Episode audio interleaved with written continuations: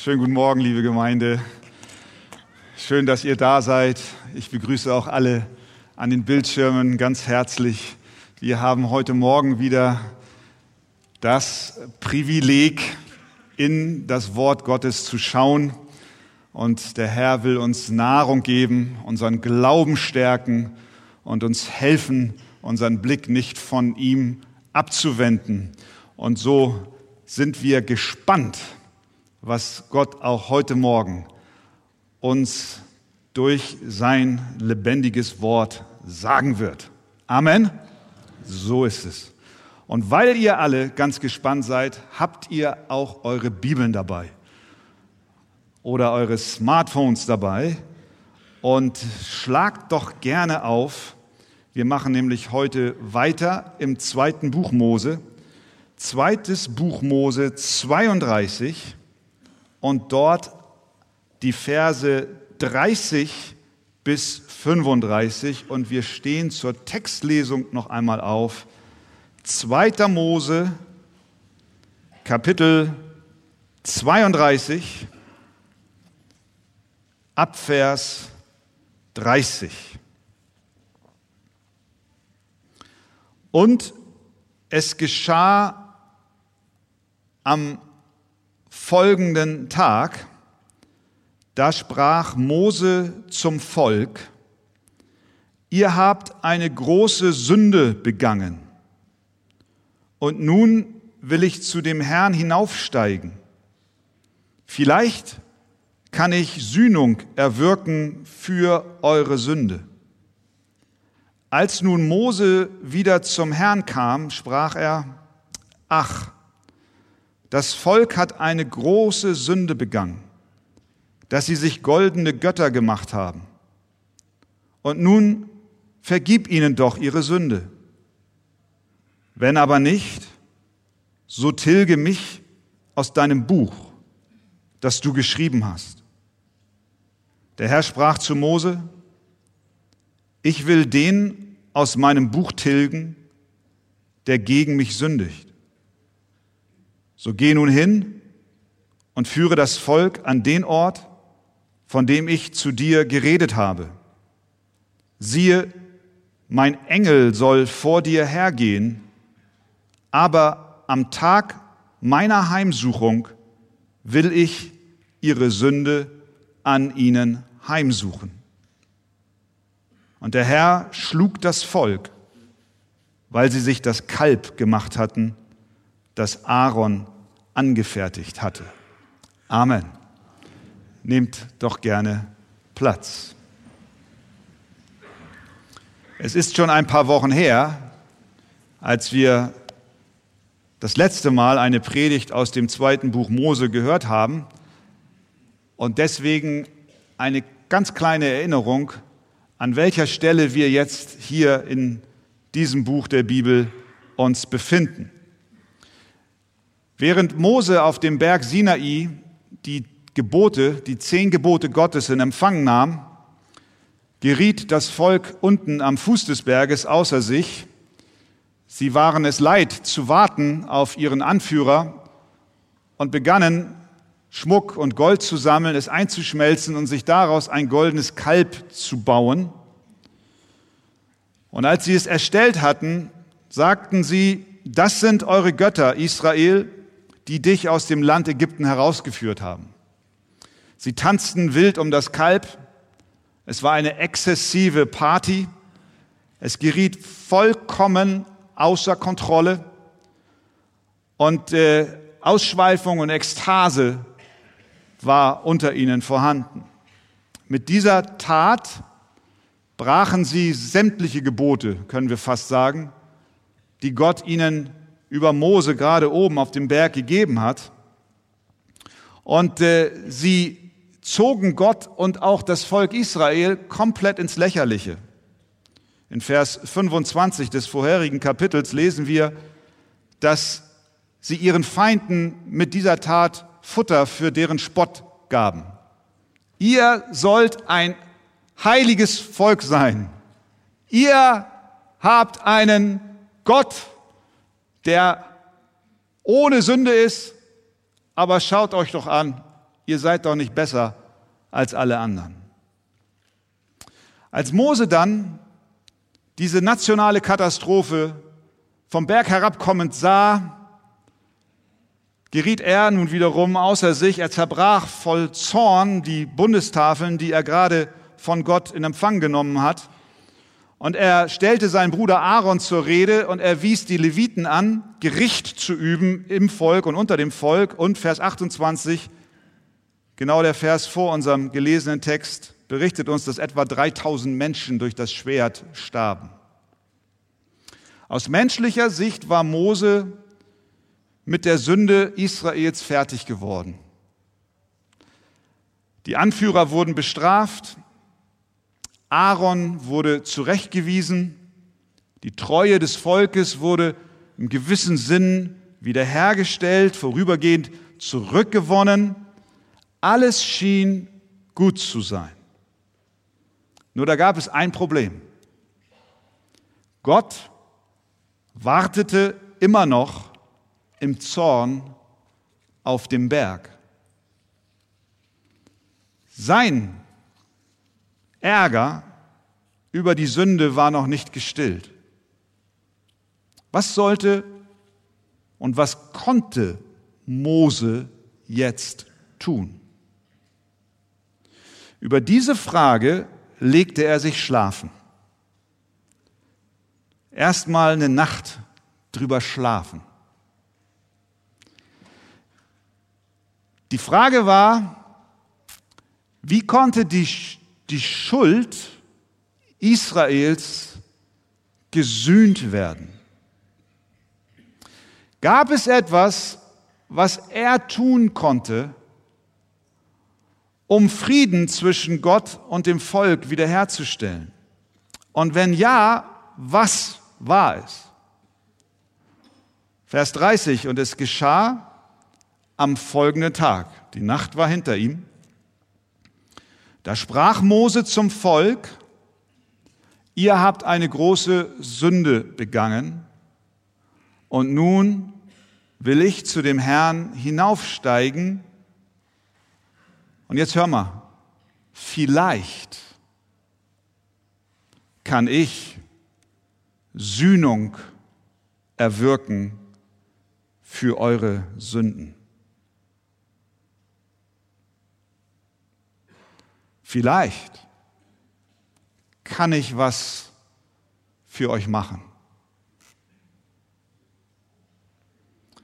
Dieser Vermittlungsversuch muss hoffnungsvoll in den Ohren des Volkes geklungen haben. 3000 waren schon tot. Niemand wusste, wann das Gericht Gottes über ihre Sünden beendet sein würde. Gott hatte noch keinen Schlussstrich gezogen und ihr Verlangen war, dass dieses Massaker aufhören möge. Vielleicht kann Mose für uns Sühnung erwirken. Naja, Mose, er war für sie ein, wie ein Held. Er war es, der zum Pharao hineingegangen ist und voller Mut gesagt hat, so spricht der Herr, lass mein Volk ziehen. Wenn jemand, dann Mose. Wir kennen das. Du kennst das. Wahrscheinlich aus deiner Kindheit. Viele Kinder sehen in ihren Vätern auch so einen starken Helden. Der regelt das schon für mich. Mein Papa, der ist stark. Der bekommt das Glas Sauerkirschen ohne Hilfsmittel auf, woran Mama schon so oft gescheitert ist. Der verhandelt mit den Handwerkern der weiß, woran es liegt, dass das Auto nicht mehr fährt. Und der kann Fußball spielen. Mein Vater regelt das. Papa ist der Beste, er kann alles. Eine ähnliche Rolle spielte Mose. Mose, der hat uns aus Ägypten geführt. Und jetzt geht er hoch und wird Sühnung für uns erwirken. Es ist ja nicht das erste Mal, dass Mose sich für das Volk verwandte. Er betete für sie zu Gott, als sie zwischen dem Pharao und dem Meer gefangen waren. Er betete für sie in Mara, als das Wasser bitter war. Er betete für sie in Massa und Meriba, wo es überhaupt kein Wasser gab. Er betete für sie, als die Amalekiter angriffen und er den ganzen Tag die Arme heben musste. Er, er war doch immer da. Er hat uns doch immer geholfen. Er wird dafür sorgen, dass dieses Massaker hier unten ein Ende nimmt. Mose betete so oft. Er betete und immer hat Gott geantwortet. Er ließ sein Volk auf dem Trockenen wandeln, nachdem Mose betete. Er gab ihnen süßes Wasser. Er befreite sie von ihren Feinden. Und wenige Tage zuvor betete er für sie, als er oben auf dem Berg war und die Kunde nach oben drang, dass da unten das Volk außer Rand und Band war und sie ein goldenes Kalb sich schufen und Gott gesagt hat, ich werde sie vertilgen. Und Mose sagte, nein, Herr, vertilge lieber mich. Jedes Mal hat Gott auf Mose gehört. Vielleicht kann ich Sühnung erwirken für eure Sünden. Vielleicht auch diesmal. Also Mose steigt wieder auf den Berg. Wer aufmerksam war, hat gemerkt, der Mann hatte Kondition. Wie oft er hoch und runter ist. Der beste Bergführer. Er stieg wieder hoch. Hallo Gott, da bin ich. Aber es war nicht lustig. Vers 31. Als nun Mose wieder zum Herrn kam, sprach er, ach, das Volk hat eine große Sünde begangen, dass sie sich goldene Götter gemacht haben. Das ist interessant hier, Mose nennt die Dinge beim Namen. Das Volk hat eine große Sünde getan und er benennt die Sünde. Sie haben sich goldene Götter gemacht. Kein Verhandeln auf Seiten des Mose. Kein Schönreden. Kein Vertuschen. Er nennt die Dinge beim Namen. Er weiß, dass Gott weiß und Gott weiß alles. Warum eiern wir dann so oft rum? versuchen unsere Schuld klein zu reden. Wir deuten an, bekennen rudimentär, aber haben nicht die Traute, offen und ehrlich vor Gott zu treten und zu sagen, so ist es, ich habe versagt. Wir versuchen irgendwie mit einem blauen Auge davonzukommen, Gott zu besänftigen, indem wir nicht die ganze Wahrheit offenbaren. Wenn wir überhaupt bekennen, dann oft nur in Teilen. Und wenn wir dann in Teilen bekennen, dann oft in einer manipulierten Weise. Es kommt doch darauf an, von welchem Blickwinkel man aus die Sache betrachtet, sagen wir. Meine Frage an dich, warum pokerst du so vor Gott? Jeremia 12, du, o oh Herr, du kennst mich. Du durchschaust mich. Du prüfst, wie mein Herz zu dir steht. Mose war ehrlich. Und du? Nach diesem ungeschönten Sündenbekenntnis sagt er dann in Vers 32, und nun vergib ihnen doch ihre Schuld. Das war sein erster Vorschlag. Vergib ihnen doch ihre Schuld. Ich will ihm nichts Böses unterstellen, aber es klingt ein wenig bis dahin so, vergib ihnen doch einfach.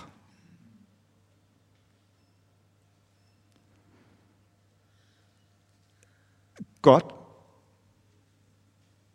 vergib ihnen. Warten. Keine Reaktion. Gott sagt nichts. So einfach ist es nämlich nicht. Einfach so vergeben. Bei Gott gibt es keine billige Gnade.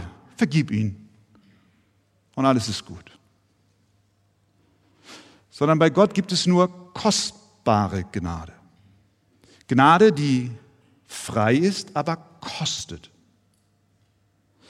Bereits ahnend, dass dieser Vorschlag allein Gottes Herz nicht bewegen wird, spricht Mose weiter. Vers 32 noch immer.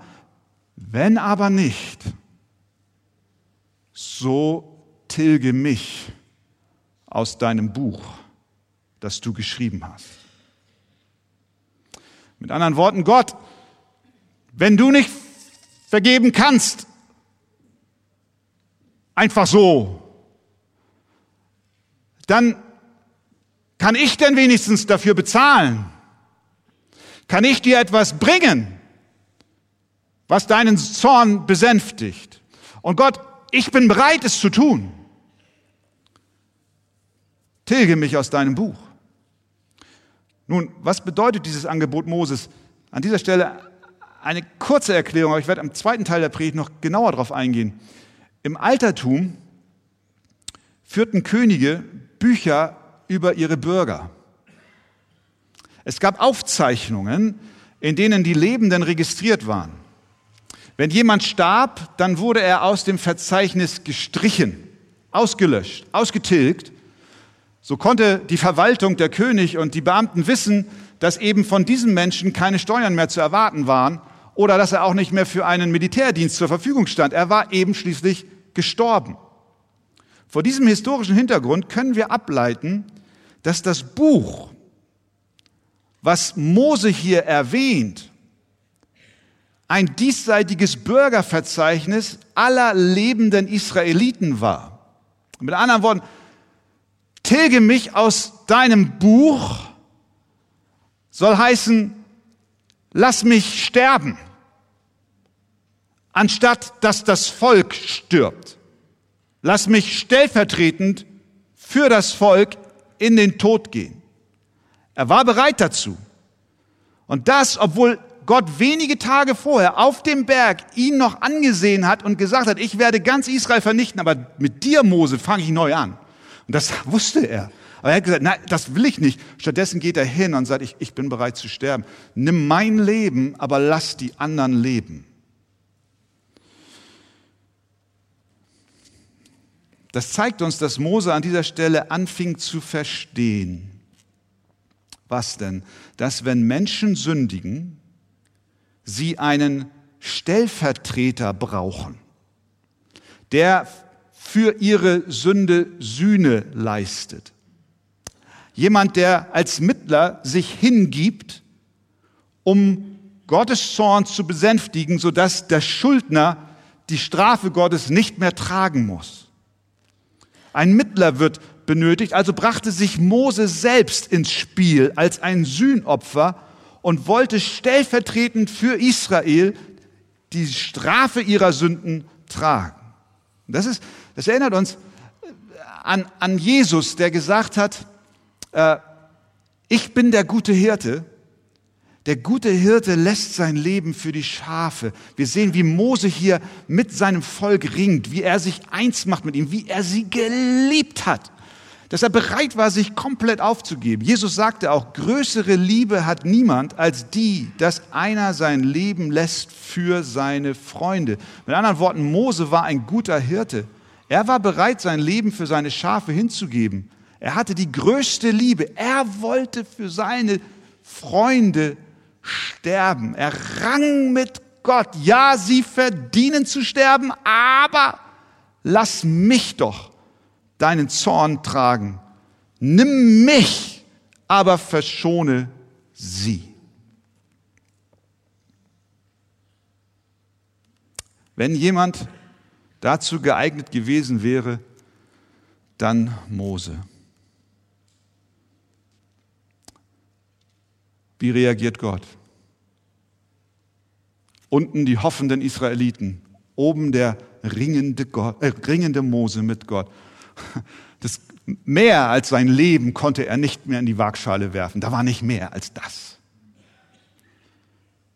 Doch der Herr sagte, nein, du kannst es nicht.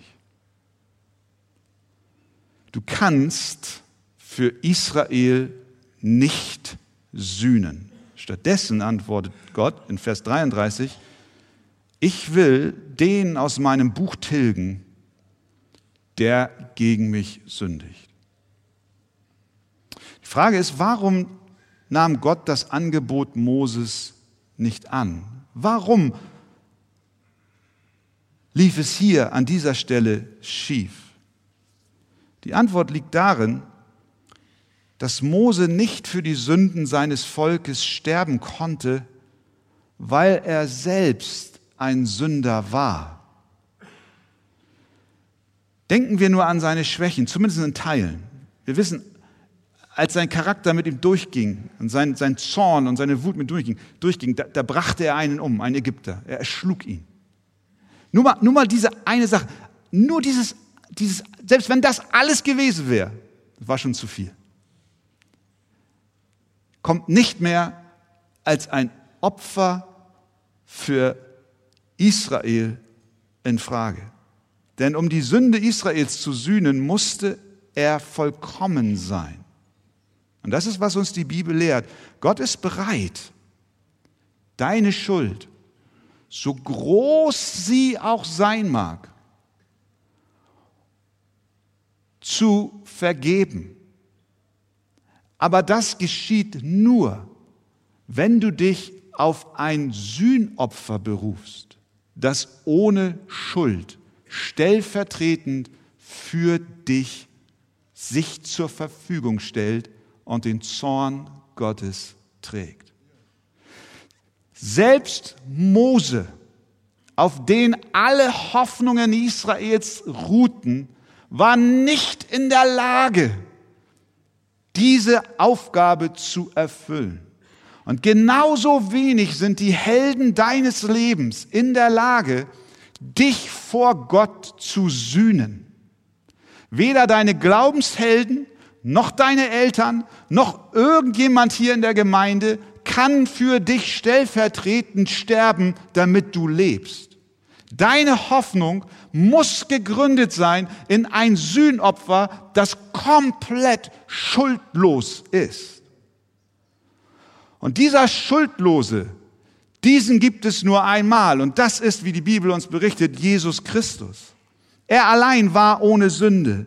Er lebte ein vollkommenes Leben, damit er sich als Sühnopfer für uns zur Verfügung stellen kann. Das zu tun, wozu Mose nicht in der Lage war. Er starb einen gottverlassenen, einen grausamen Tod am Kreuz für Sünder, die ihr Vertrauen auf ihn setzen und sich auf seine Sühnetat berufen.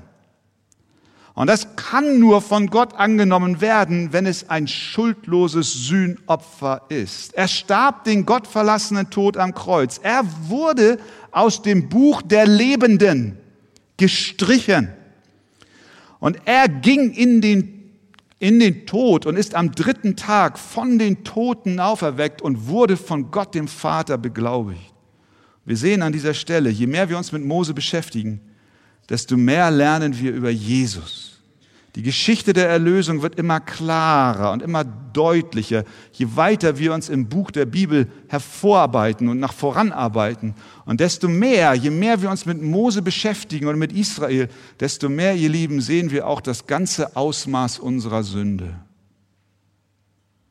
Wir erkennen, dass es nicht auf eine einfache, billige Weise geht, dass Gott uns vergibt, sondern unsere Schuld bedarf eines Opfers.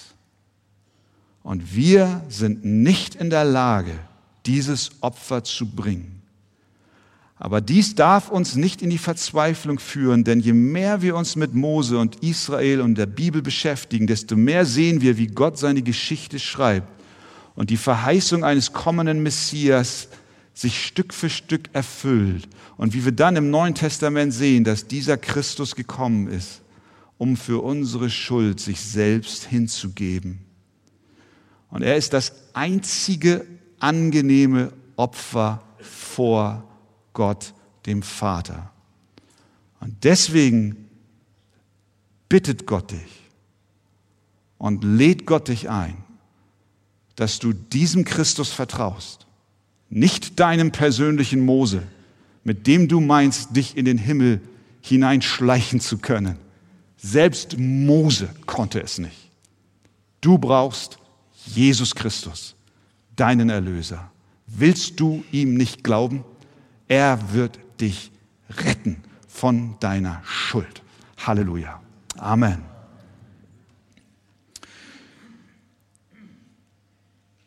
Aber eine Frage wirft dieser Text, ich habe es schon anklingen lassen, doch auf. Und diese Frage begegnet uns immer und immer wieder, häufig mit dem Verweis auf genau diese Textstelle. Und diese Frage lautet, kann ich aus dem Buch des Lebens getilgt werden? Oder wir können es anders formulieren. Wird mein Glaube, wird dein Glaube reichen? Wirst du es bis ins Ziel schaffen, bei Jesus in der Ewigkeit zu sein?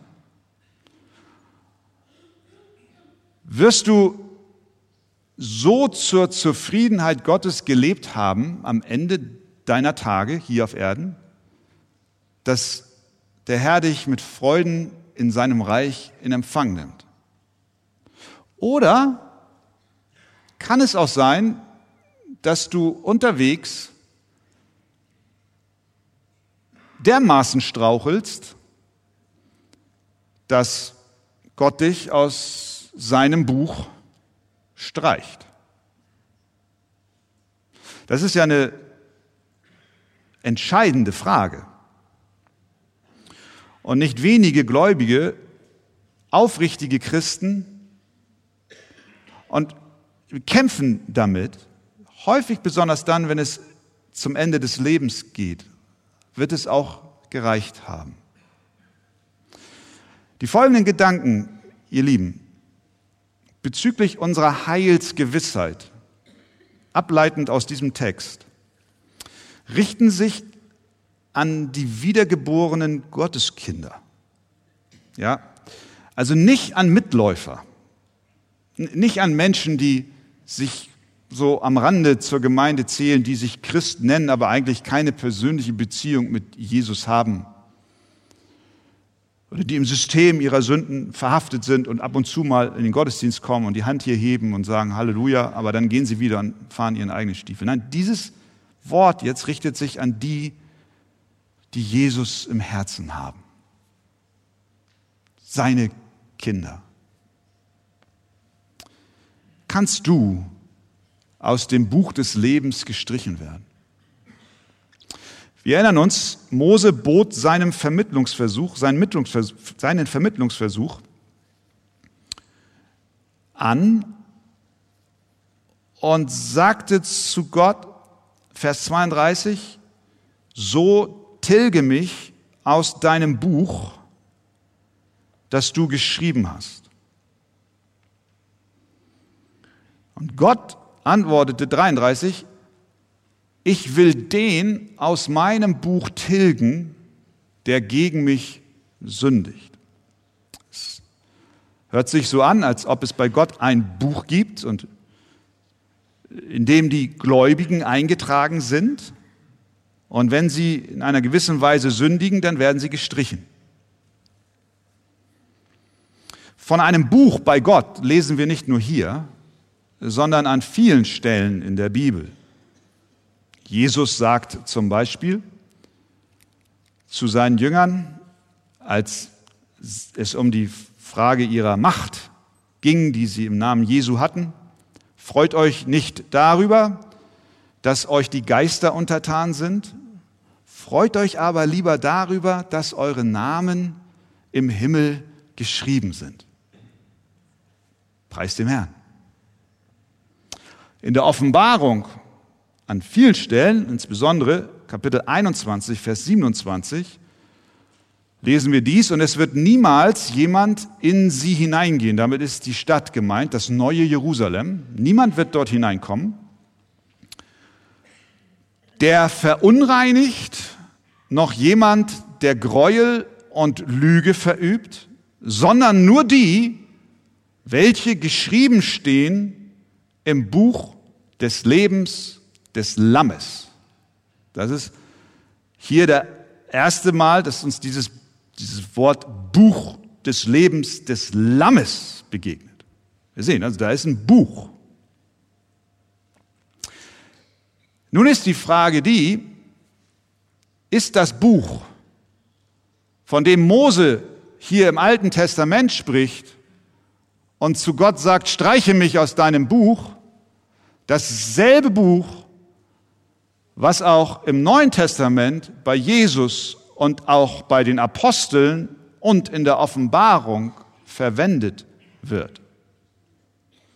Wenn es dasselbe Buch ist, dann müssen wir allesamt zittern, erschrocken sein und stets befürchten, es kann der Moment kommen, wo Gott seinen großen Radierer rausholt und uns auslöscht aus seinem Buch.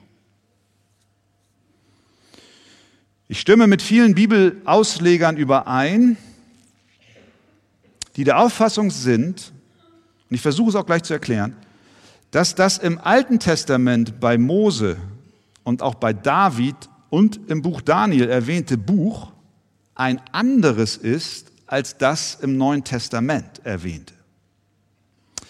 Ich sagte vorhin schon, im Alten Testament ist ein Buch, das alle Lebenden verzeichnete, bei Königen vorhanden gewesen. Im Altertum wurden solche Aufzeichnungen geführt, um einen Überblick über die Untertanen zu bekommen. Wer zahlt Steuern? Wer ist für das Militär zur Verfügung? Und wenn David in Psalm 69, Vers 29 betet, tilge, damit meint er seine Feinde, tilge sie aus dem Buch des Lebens, sie sollen nicht eingeschrieben sein mit den Gerechten, dann scheint er hier das ewige Leben nicht im Blick zu haben, sondern das Buch der Lebendigen. Mit, mit anderen Worten, er bittet Gott, dass er seinen Feinden, sagen wir zum Beispiel den Philistern, die ja nie im Buch des Lebens des Lammes eingetragen waren, aber er bittet sie, stelle ihnen ihre Sterbeurkunde aus. Lass sie sterben. Streiche sie aus dem Buch des Lebens, der Lebendigen. Er wünschte sich, dass Gott ihnen das Leben nehmen möge. Genauso hat Gott auch nicht, äh, genauso hat Mose Gott auch nicht gebeten, ihn aus dem Buch des Lammes zu streichen. Er wollte nicht aus dem Register des Himmels ausradiert werden. Er wollte in Anführungszeichen lediglich für sein Volk sterben. Im Alten Testament also scheint das Buch Gottes ein Verzeichnis der Lebenden zu sein. Aber wie ist es nun mit dem Buch des Lebens des Lammes, von dem wir in der Offenbarung lesen? Das ist ein anderes Buch. Das ist ein Verzeichnis auch von Menschen. Und zwar aller Lebendigen. sprich wiedergeborenen Gläubigen, so wie die irdischen Könige ihre Bürger in einem Buch verzeichneten, so registriert Gott seine Himmelsbürger. Es ist ein geistlicher Vorgang. Der Philipperbrief macht dies deutlich. Philippa 3, Vers 20, der berühmte Vers. Unser Bürgerrecht aber ist im Himmel. Wir gehören durch den Glauben an Jesus Christus zu der Bevölkerung des Himmels. Wir leben im und für den Himmel.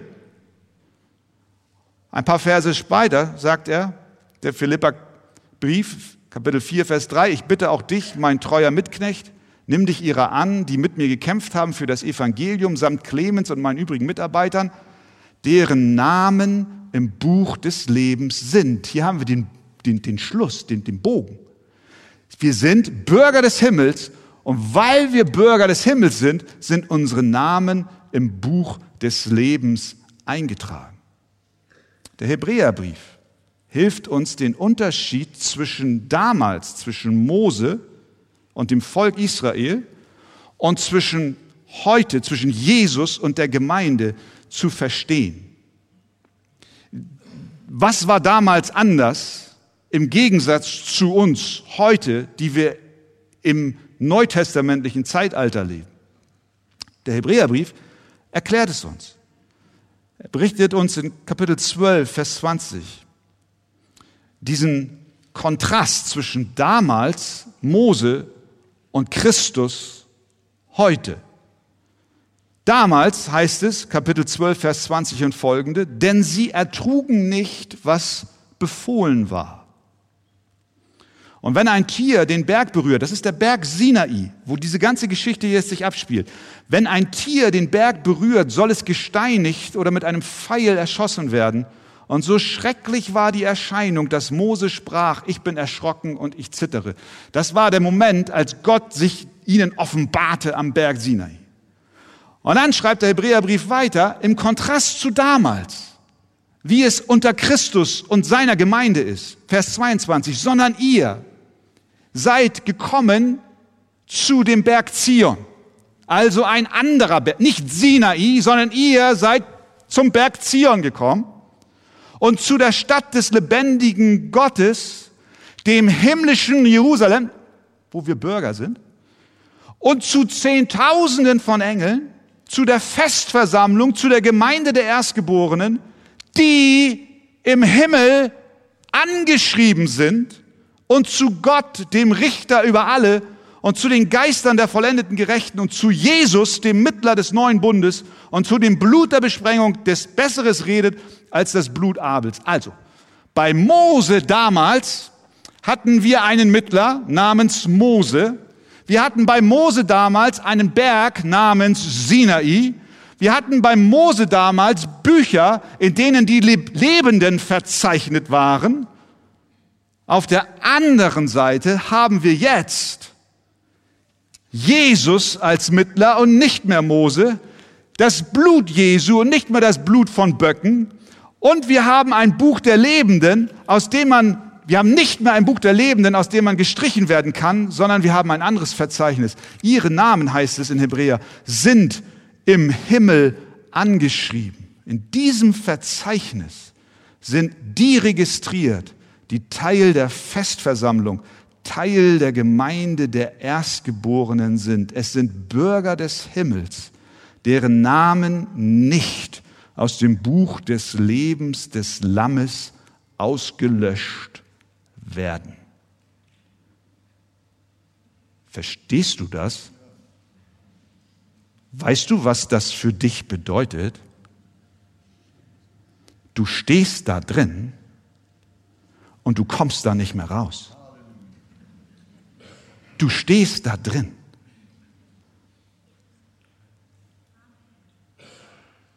Wir haben einen anderen Berg. Wir haben einen anderen Mittler. Wir haben ein anderes Blut. Wir haben eine andere Gemeinschaft. Und wir haben ein anderes Verzeichnis. Das Buch des Lammes, des Lebens. Und über diese Bürger des Himmels heißt es klipp und klar, Und damit es überhaupt gar keinen Zweifel gibt für dich, der du als Kind Gottes kämpfst mit deiner Gewissheit, Heilsgewissheit, werde ich das Ziel erreichen. Hör mal, es steht klipp und klar in Offenbarung 3, Vers 5. Wer überwindet, der wird mit weißen Kleidern bekleidet werden. Und ich, sagt Jesus, will seinen Namen nicht auslöschen aus dem Buch des Lebens. Und ich werde seinen Namen bekennen vor meinem Vater und vor seinen Engeln. Jetzt sitzt du hier und sagst, aber Moment, da war doch ein erster Teilsatz in diesem Vers. Heißt es nicht, wer überwindet? Der wird mit weißen Kleidern bekleidet werden und dann will ich oder ich will nicht seinen Namen aus meinem Buch löschen. Heißt es nicht, ich muss doch kämpfen? Ich muss doch aus meiner Kraft überwinden? Ich muss es schaffen im eigenen Namen? Ich muss irgendwie über diese Ziellinie kriechen? Die Antwort findet sich im 1. Johannes 5. Wer ist es denn, der überwindet? Der, der sich so sehr anstrengt, damit sein Name nicht ausgelöscht wird? Nein, Johannes gibt uns die Antwort. Denn alles, sagt er, das ist die Antwort. Alles, was aus Gott geboren ist, überwindet die Welt. Du überwindest, weil du aus Gott geboren bist, weil der Heilige Geist in dir lebt bist du ein Überwinder. Und unser Glaube, heißt es weiter, ist der Sieg, der die Welt überwunden hat. Wer ist es, der die Welt überwindet? Immer noch Johannes. Wenn nicht der, und jetzt kommt die definitive Antwort, welcher glaubt, dass Jesus der Sohn Gottes ist? Wisst ihr, dass das eine extrem befreiende Botschaft ist für wirklich echte Kinder Gottes? Wie wären wir verzweifelt, wenn es an unserer Überwindungskraft hängen würde? Unsere Überwindung liegt darin, dass wir aus Gott geboren sind und dass wir glauben, dass Jesus der Sohn Gottes ist.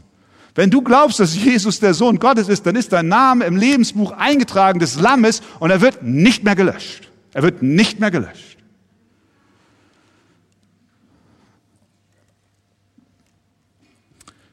Kann auch nicht. Ich sag dir warum. Wie ist denn dein Name in das Lebensbuch gekommen? Wie, wie, wie, wie, wie kam es, dass, dass du verzeichnet bist im Himmel?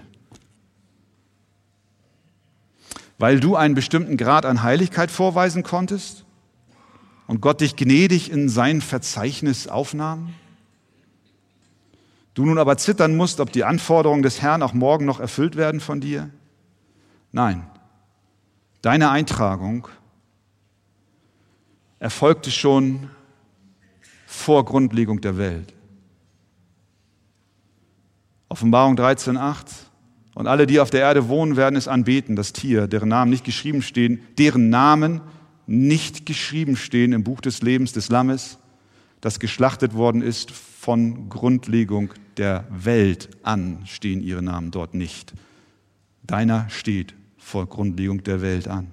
Offenbarung 17.8 und die auf der Erde wohnen, deren Namen nicht geschrieben stehen im Buch des Lebens von Grundlegung der Welt an. Das Verzeichnis führt Gott schon von Grundlegung der Welt an. Noch bevor du überhaupt etwas Gutes oder etwas Böses tun konntest. Das Buch des Lebens des Lammes ist eine Liste aller Auserwählten, die Gott vor Grundlegung der Welt bestimmt hat, in diesem Buch zu erscheinen. Dort niedergeschrieben zu sein bedeutet, sich der souveränen, erwählenden Liebe Gottes sicher zu sein. Und deswegen sagt Jesus, freut euch, freut euch, dass eure Namen im Himmel geschrieben sind. Diese Eintragung stand schon fest, bevor du geboren wurdest. Merken wir, sie hängt überhaupt gar nicht von unserer Leistung ab, sondern es ist ein Gnadengeschenk des Höchsten für uns. Bevor du geboren wurdest, bevor du Gutes oder Böses tun konntest, hatte Gott schon seine auserwählte Gnade auf dich gerichtet. Paulus schreibt den Thessalonichern, aber wir sind es Gott schuldig, alle Zeit für euch zu danken, vom Herrn geliebte Brüder. Warum denn? Dass Gott euch von Anfang an zur Errettung erwählt hat. Epheser 1, 4 bis 6, wie er uns in ihm auserwählt hat vor Grundlegung der Welt, damit wir heilig und tadellos vor ihm seien. Er hat uns vorherbestimmt zur Sohnschaft. Er hat dich auch vorherbestimmt, in das Register des Himmels eingetragen zu sein.